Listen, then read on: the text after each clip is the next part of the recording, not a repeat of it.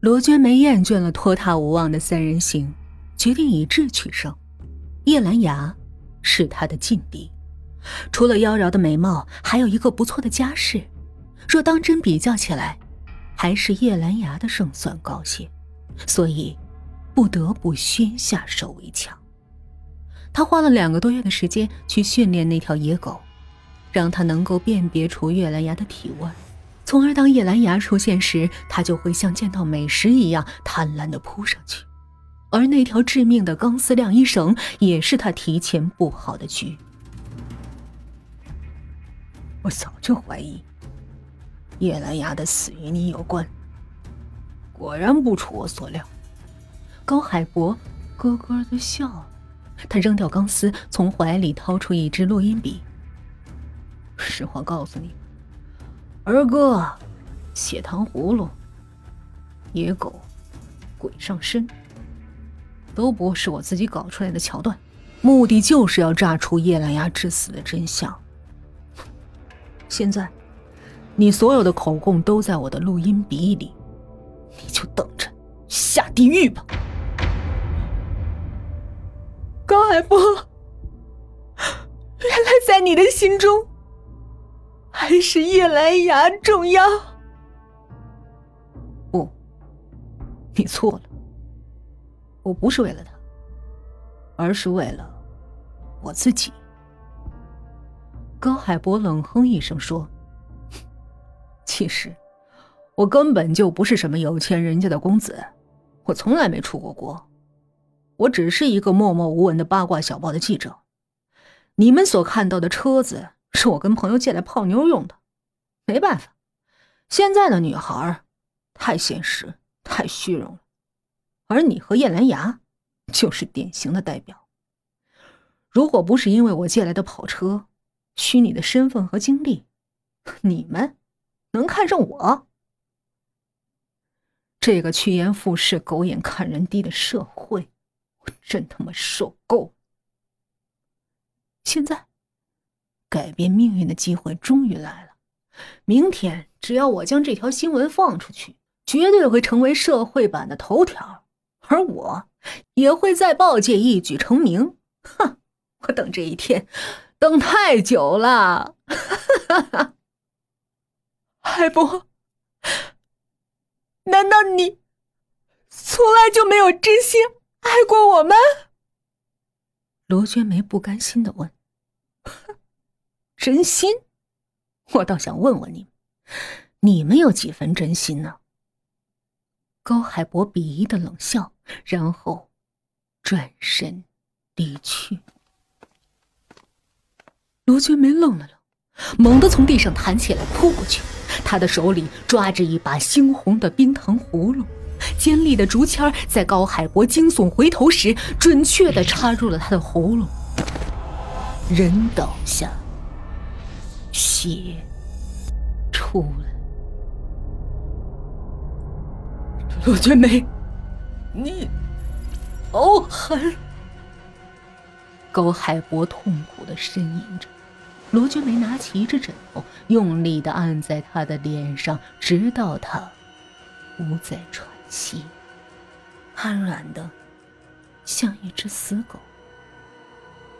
之后，他搜走了录音笔。将他拖进了洗手间。尸体很重，就像一只硕大的水泥口袋。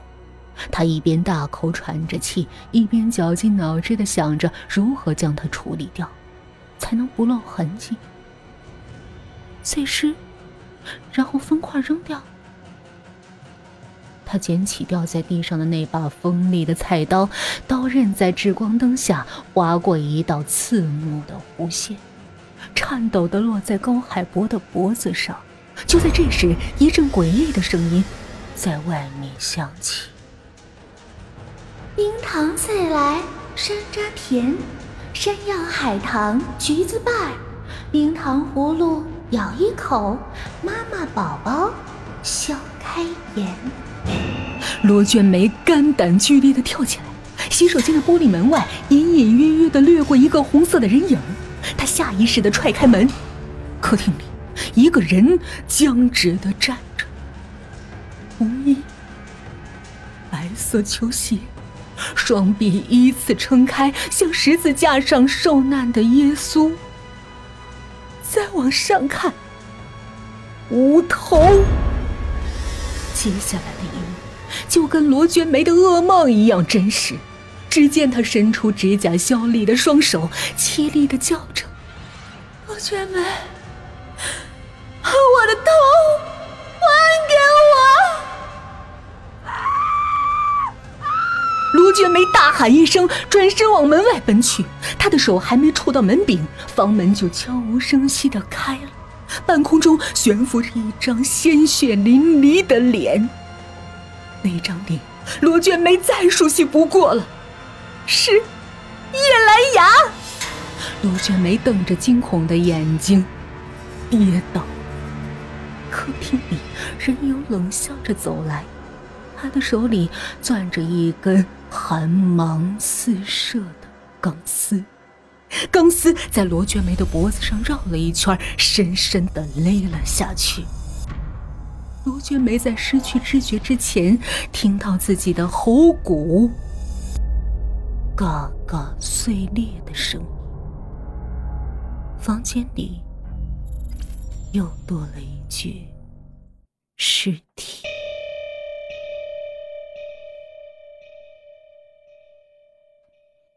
滨城晚报：本市华清小区一所住宅内发生血案，死者为一男一女，系恋人关系，疑两人因感情问题而互路身亡。另外，警方有证据表明，此案亦与十天前某校女生的死亡有关。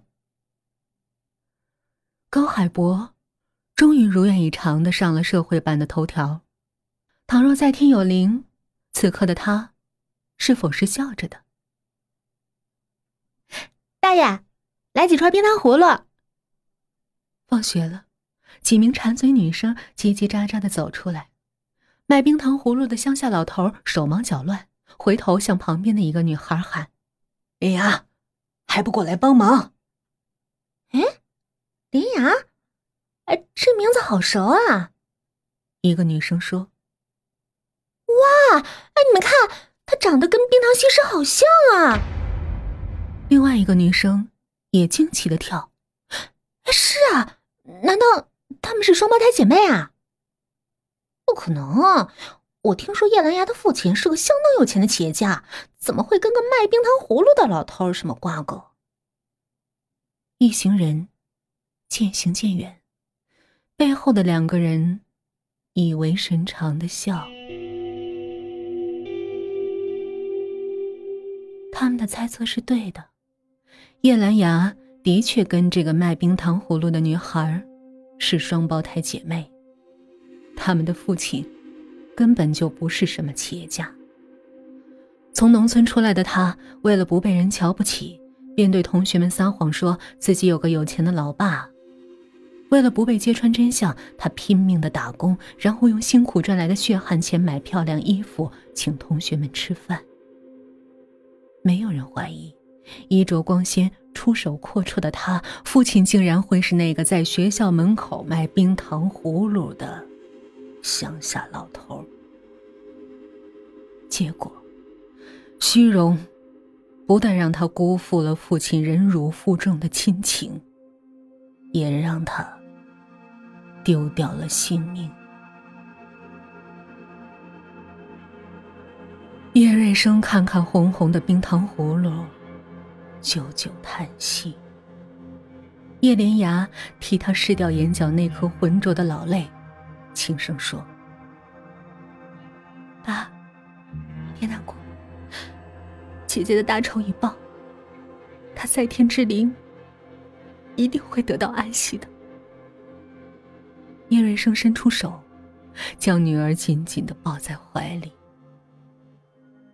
这一双手虽然瘦骨嶙峋，却十分灵巧。他们不但能做出酸甜可口的冰糖葫芦，还能敏捷的操作一条细腻的钢丝。